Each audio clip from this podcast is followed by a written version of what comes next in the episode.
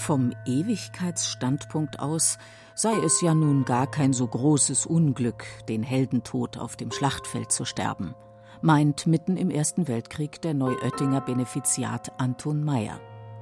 Zitat aus seiner 1917 erschienenen Broschüre Der Herrgott und der Weltkrieg.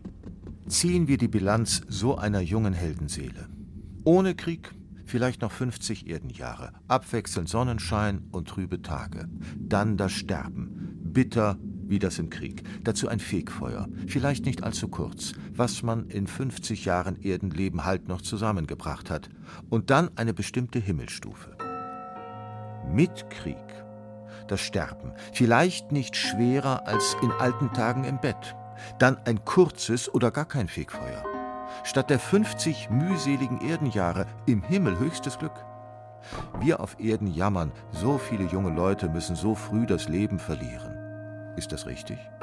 Ach nein, sie leben, nur hat für sie ein höheres, reineres Leben begonnen. Sie verfolgen auch das Völkerringen vom Jenseits aus.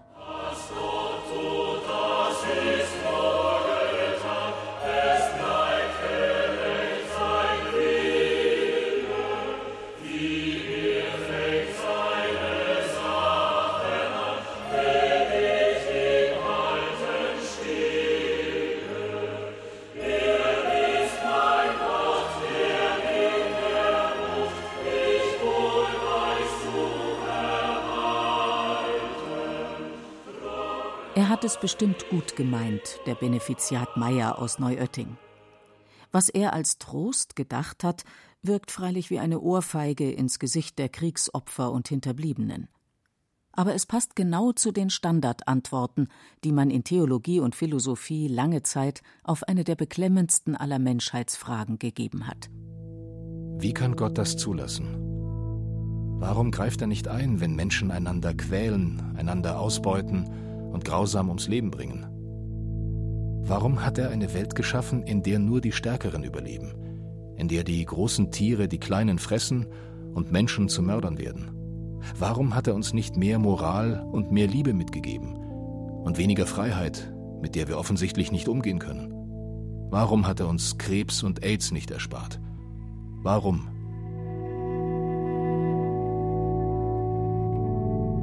Die Standardantworten waren eigentlich unbefriedigend. Gott wird schon wissen, warum. Gott in seiner Weisheit und Güte verfolgt einen geheimen Zweck, den wir nur noch nicht erkennen. Alles hat seinen Sinn, am Ende wird alles gut. Beugt etwa Gott das Recht? Ist Gott nicht wie der Himmel hoch? Was ist der Mensch, dass er im Recht sein könnte? So muss sich schon in der hebräischen Bibel der ins Elend gestürzte Hiob belehren lassen, weil er Gott kritische Fragen zu stellen wagt. Der Herr im Himmel hat die Welt gut geschaffen, basta. Die Katastrophen und Konflikte gehören zu einem Plan, den wir nicht begreifen. Auf der intellektuellen Ebene fallen die Antworten ähnlich simpel aus. Vom Schlechten muss man irgendwelche andere Ursachen aufsuchen, nicht aber die Gottheit. So Platon, der als der größte unter den antiken Philosophen gilt. Von einer Unzahl möglicher Welten hat Gott die beste aller möglichen Welten geschaffen. Denn man muss beachten, dass in jeder der möglichen Welten alles eng miteinander verknüpft ist. Das Universum ist völlig aus einem Stück, wie ein Ozean. Wenn also das geringste Übel, das in der Welt geschieht, in ihr fehlte, so würde sie nicht mehr diese Welt sein, die, alles in Rechnung gestellt, von dem Schöpfer, der sie erwählt hat, als die beste befunden worden ist. Das ist der berühmteste Satz des berühmtesten Universalgelehrten der Neuzeit, Gottfried Wilhelm Leibniz aus Leipzig. Die Weltgeschichte ist der Fortschritt im Bewusstsein der Freiheit. Das sagt Georg Wilhelm Friedrich Hegel, der prominenteste Philosoph des deutschen Idealismus. Und so weiter. Sie sind sich alle einig, der Kosmos, die menschliche Existenz haben ihren Sinn. Fehlentwicklungen und Grausamkeiten sind nicht wichtig, wo gehobelt wird, fallen eben Späne. So beginnt die Welt für Juden, Christen, Muslime. Nicht mit einem Kampf der Götter wie in den ganz alten Religionen, nicht mit einem zufälligen Urknall, auf den sich Atheisten beschränken, sondern mit dem bewussten Schöpfungsakt eines allmächtigen, gütigen, fürsorglichen Gottes. Ist das All nicht wunderbar geordnet und unsere Welt bezaubernd schön? Kann ein Universum Zufall sein, dessen Bewohner ihre Existenz und ihre Umwelt bewusst zu erleben und zu gestalten vermögen? Ein winziges, neugeborenes Kind, das unbändige Glück verliebter Paare, der Mut, mit dem Menschen in Not einander helfen, vielleicht sogar füreinander sterben. Alles Zufall? Die biblischen Psalmendichter freuen sich, Herr, wie zahlreich sind deine Werke. Mit Weisheit hast du sie alle gemacht. Die Erde ist voll von deinen Geschöpfen. Geschöpfe, die einander foltern und töten. Wenn ein Land dieser Erde 50 Jahre lang keinen Krieg erlebt hat, wird das als seltenes Glück verbucht. Genozid heißt ein modernes Schreckenswort, Völkermord. Gläubige massakrieren im Namen Gottes Menschen mit anderen religiösen Vorstellungen. Reiche Völker beuten Elendsregionen aus, gewissenlose Männer zwingen Frauen und Kinder, sich zu verkaufen, ganz zu schweigen vom Leid der Tiere. Der jüdische Romancier, Talmud-Gelehrte und KZ-Überlebende Eli Wiesel weigert sich, einem Gott Lieder zu singen, der Auschwitz zugelassen hat. Warum? Warum sollte ich ihn preisen? Nur weil er Tausende seiner Kinder verbrennen ließ? Nur weil er sechs Gaskammern Tag und Nacht, Sabbat und Festtag arbeiten ließ? Wie sollte ich zu ihm sagen, gelobt sei dein heiliger Name, du, der du uns auserwählt hast, um auf deinem Altar geschlachtet zu werden? Nie werde ich diesen Rauch vergessen, nie werde ich die kleinen Gesichter der Kinder vergessen, deren Körper vor meinen Augen als Spiralen zum blauen Himmel aufstiegen. Nie werde ich die Flammen vergessen, die meinen Glauben für immer verzehrten.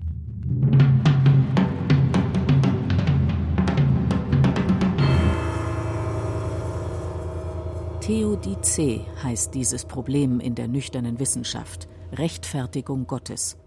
Der Ausdruck stammt von Leibniz. Spätestens 1755, als in Lissabon ein verheerendes Erdbeben 30.000 Tote forderte und ganz Europa in Schrecken versetzte, war es vorbei mit der optimistischen Rede von der besten aller Welten. Der Münchner Theologe Armin Kreiner erklärt, warum die Menschen immer schon Probleme mit diesen Gedanken hatten. Die Vorstellung, dass wir in der besten aller möglichen Welten leben, basiert sicher nicht auf einer Erfahrung, sondern die basiert auf dem Glauben, dass Gott schlechthin vollkommen ist. Und ein schlechthin vollkommener Gott erschafft nur die beste aller möglichen Welten. Ne? Nicht eine von mittlerer Qualität, sondern die beste aller möglichen Welten. Das ist also ein theoretisches Konstrukt. Und ein Teil des Theodizee-Problems besteht eben darin, dass die Erfahrung dem zu widersprechen scheint. Die Erfahrung und der gesunde Menschenverstand. Denn die Erfahrung lehrt uns, dass in dieser Welt viele Dinge passieren, die besser nicht passieren würden. Und zu glauben, dass alles, was wie ein Übel erscheint, doch letztlich einem Guten dient, erfordert, naja, viel Fantasie, um es mal so auszudrücken. Warum geht es den Lumpen oft so gut und den Anständigen so dreckig? Warum müssen Unschuldige bis an die Grenze des Erträglichen leiden? Was ist das für ein Gott, der die Scheiterhaufen der Inquisition, die Gaskammern in Auschwitz, die Napalmbomben in Vietnam, die Terrorflugzeuge über New York zugelassen hat? Für den Dichter Georg Büchner gab es darauf schon 1835 nur eine einzige Antwort. Es gibt keinen Gott. Man kann das Böse leugnen, aber nicht den Schmerz. Das leiseste Zucken des Schmerzes macht einen Riss in der Schöpfung von oben bis unten. Ich, wäre ich allmächtig, ich könnte das Leiden nicht ertragen. Ich würde retten. Retten. Büchners russischer Dichterkollege Fjodor Dostojewski hat Gott nicht geleugnet, aber ihm voller Empörung das Leid der verprügelten und missbrauchten Kinder vorgeworfen. Wozu dieses verteufelte Gut und Bös erkennen? Ist doch die ganze Erkenntniswelt nicht diese Kindertränen wert? Und darum danke ich im Voraus für jede höhere Harmonie. Ist sie doch nicht einmal ein einziges Tränlein jenes gequälten Kindchens wert, das sich mit den Fäustchen an die kleine Brust schlug und zu seinem lieben Gottchen betete. Sie ist es nicht wert, denn diese Kindertränlein sind ungesühnt geblieben. Nicht Gott ist es, den ich ablehne. Ich gebe ihm nur die Eintrittskarte ergebens zurück. Wie kann man angesichts von so viel Leid und Ungerechtigkeit auf der Welt überhaupt an einen Gott glauben? Das ist die Grundfrage aller Theodizee. Schon 300 Jahre vor Christus, als in Judäa die Hiob-Geschichte entstand, fragte in Athen der Philosoph Epikur, dessen Thema eigentlich die Lebensfreude war: Entweder will Gott die Übel beseitigen und kann es nicht, dann ist er schwach, nicht allmächtig. Oder er kann es und will es nicht, dann ist er missgünstig, nicht gut. Oder er kann es nicht und will es nicht, dann ist er schwach und missgünstig zugleich. Oder er kann es und will es. Woher kommen dann die Übel? Und warum nimmt er sie nicht weg? Es gab freilich auch Philosophen wie Boetius, welche die Frage umdrehten. Wenn es Gott gibt, woher kommt dann das Übel? Wenn es ihn nicht gibt, woher kommt dann das Gute? Das ist vielleicht die eigentlich interessante Frage. Warum haben die Menschen Gott, der all die Katastrophen zulässt und sie nicht vor Leid und Schrecken bewahrt, warum haben sie diesen überhaupt nicht lieben Gott nicht längst verabschiedet? Warum versuchen sie sich in immer neuen Erklärungen und Gedankenspielen um den guten Gott und die oft so böse Welt doch noch irgendwie in Harmonie zu bringen? Armin Kreiner. Zunächst scheint der Trend ja dahin zu gehen, dass viele Leute den Glauben an Gott verabschieden.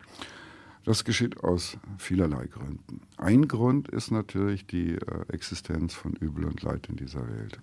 Das scheint das gravierendste Problem zu sein, der gravierendste Einwand gegen den Glauben an Gott. Warum denken Menschen immer noch darüber nach? Das Theodizee-Problem ist das Problem eines anscheinenden Widerspruchs zwischen dem Glauben an einen allmächtigen und gütigen Gott und der Erfahrung schrecklichen Leids. Und Widersprüche fordern das Denken einfach heraus. Wir sind nun mal Wesen, die mit Widersprüchen schlecht können. Und daher haben Theologen natürlich durch die Jahrhunderte versucht, die Frage zu beantworten, warum Gott das zulässt. Mit unterschiedlichem Erfolg. Selbst wenn man voll Empörung gegen den untätigen Gott protestiert und so weit geht, ihn unter Anklage zu stellen, erkennt man ja seine Existenz an und formuliert Erwartungen an ihn. In Elie Wiesels Theaterstück Der Prozess von Schamgorod inszeniert ein Kneipenwirt, dessen Tochter bei einem antisemitischen Pogrom von christlichen Tataren und Kosaken vergewaltigt worden ist, mit einer Schauspielertruppe eine Gerichtsverhandlung gegen Gott. Ich, Bärisch, jüdischer Gastwirt aus Schamgorod, klage den Herrn des Universums der Feindseligkeit, der Grausamkeit und der Gleichgültigkeit an. Unser Schicksal lässt ihn kalt. Ein rhetorisch brillanter Verteidiger tritt auf. Haben hier nicht Menschen ihre Mitmenschen massakriert? Welche Schuld soll Gott daran haben? Sind die Toten in der Herrlichkeit des Himmels nicht möglicherweise glücklicher als die Lebenden? Was wissen die Menschen schon, diese Staubkörnchen im Kosmos. Die ganze altbekannte Palette von Argumenten. Plötzlich fällt der christliche Mob erneut über die Kneipengesellschaft her, und der wortgewandte Verteidiger Gottes demaskiert sich hohnlachend. Es ist Satan höchstpersönlich. Ähnlich endet übrigens die Auseinandersetzung zwischen Iob und Gott in der Bibel. Der Schöpfer zeigt dem rebellischen Iob seine wunderbare Größe, gibt ihm eine neue Lebenschance und hält Iobs neunmal klugen Freunden, die ihm das Leid der Welt und die Weisheit Gottes so schön und theologisch korrekt erklärt haben, eine zornige Strafpredigt. Das ist zweifellos die einfachste Lösung, das Mysterium stehen lassen. Gott einfach vertrauen, sich eingestehen, dass der Mensch nicht alle Rätsel der Welt lösen kann. Und der Atheist ist ja auch nicht besser dran. Er ärgert sich zwar nicht mehr über Gott, aber seine Welt ist genauso bedrohlich und unerklärlich. Es wäre die einfachste Lösung, aber nicht die eleganteste Lösung, glaube ich. Weil es widerspricht irgendwie unserer Neugierde und unserer Vernunft, Widersprüche stehen zu lassen. Das Theodizee-Problem ist einerseits ein Problem, das herangetragen wird an die Glaubenden von Menschen, die nicht an Gott glauben. Ne? Die fragen sich, wie könnt ihr angesichts dieser schlimmen Dinge, die tagtäglich passieren, wie könnt ihr da an Gott glauben? Und vielleicht sind diese Zweifel auch in manchen Glaubenden, die sich dann selbst diese Frage stellen. Relativ neu ist ein anderer theologischer Gedankengang. Gott sieht dem Leiden seiner Geschöpfe keineswegs ungerührt zu, er teilt es. Ein ohnmächtiger, mit seinen Menschen mitleidender Gott hat den Anspruch auf Allmacht verloren, aber eine ganz neue Glaubwürdigkeit gewonnen, weil er bis zum letzten solidarisch mit seinen Geschöpfen ist und ihre Not damit verwandelt. Es ist der Gott des Karfreitags. In Christus ist er präsent in der Welt, im Zentrum aller menschlichen Not. Im KZ Auschwitz wurde ein Junge als Hochverräter gehängt, weil er Untergrundnachrichten von Baracke zu Baracke geschmuggelt hatte. Seiner Hinrichtung mussten sämtliche Blockkameraden zusehen, und einer rief anklagend Wo ist jetzt Gott? Da wies ein anderer mit der Hand auf den im Todeskampf zuckenden Jungen und sagte Dort hängt er. Es ist ein erschütternder Versuch, Gott und das Leid der Menschen zusammenzubringen – aber genau betrachtet macht er alles noch viel schlimmer. Der große Theologe Karl Rahner hat das ganz ungeschminkt ausgesprochen. Um, einmal primitiv gesagt, aus meinem Dreck und Schlamassel und meiner Verzweiflung herauszukommen, nützt es mir doch nichts, wenn es Gott, um es einmal grob zu sagen, genauso dreckig geht. Ich denke, das ist keine Lösung des Theodizee-Problems. Denn wenn wir sagen, dass Gott mitleidet, und ich glaube, das ist eine der zentralen Botschaften des Christentums, ja, an der ich nicht rütteln möchte.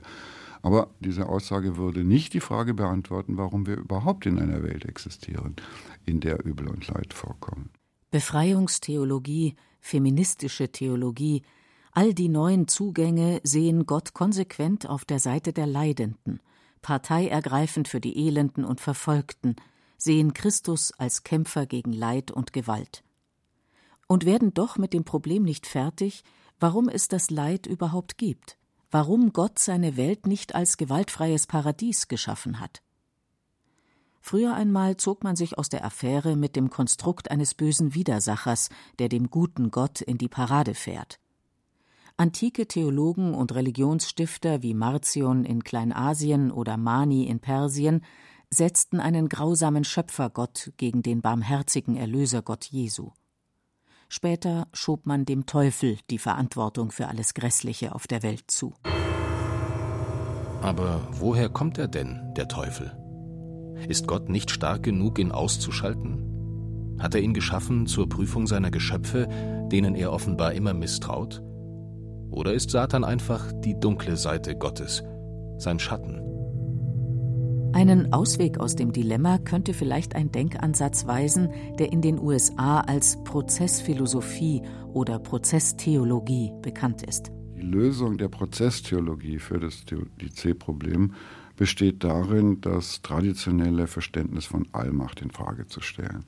Ganz vereinfacht kann man sagen, nach der Tradition kann Gott das Leid verhindern, weil er die Macht dazu hat, aber aus irgendwelchen Gründen will er nicht.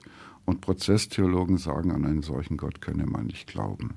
Ihre Lösung besagt, Gott will das Leid verhindern, kann aber nicht. Das heißt, ihm fehlt die Macht. Und in der Prozesstheologie geht es darum zu zeigen, warum Gott die Macht nicht hat.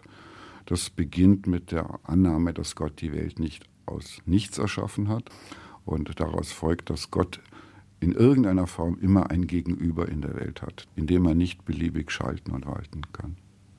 Gott wirkt in dieser Welt, aber er wirkt nicht als allmächtiges Wesen, das einseitig bestimmen kann, was hier passiert, sondern Gott wirkt, wie die Prozesstheologen sagen, durch Überzeugung, durch Liebe. Die Ohnmacht Gottes, die so ein Gedankengang den Gläubigen zumutet, erscheint nur auf den ersten Blick als Schwäche. In Wirklichkeit bedeutet sie Stärke, denn Gott hat diese Ohnmacht freiwillig gewählt, um freie Menschen zu erschaffen.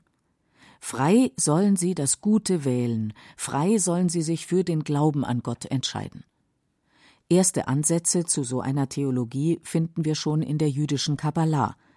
Gott muss sich ein Stück weit zurücknehmen, damit es überhaupt etwas außerhalb seiner selbst geben kann. Durch Selbstbeschränkung macht er die Welt möglich, eröffnet er einen Raum für menschliche Freiheit. Aber hätte er seine respektvolle Zurückhaltung nicht aufgeben müssen beim Anblick des himmelschreienden Elends, das seine Geschöpfe anrichten, weil sie mit ihrer Freiheit nicht umgehen können? Die menschliche Freiheit bleibt am Ende das eigentliche Problem der Theodizee, meint Armin Kreiner.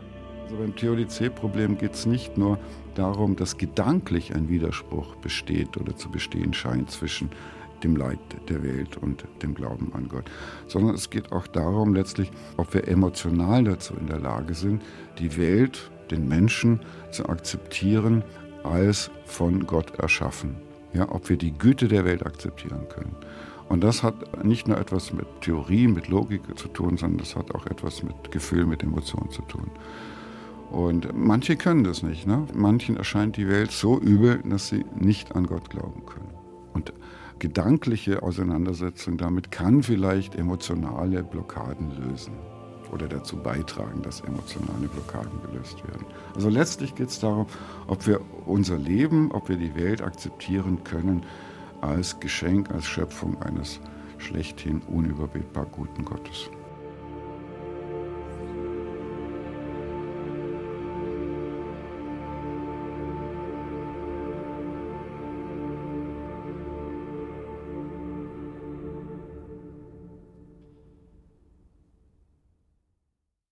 Sie hörten die Theodizee-Frage Wo warst du, Gott? von Christian Feldmann. Es sprachen Christian Baumann, Beate Himmelstoß und Andreas Neumann. Technik Cordula Vanschura. Regie Irene Schuck. Eine Sendung von Radio Wissen.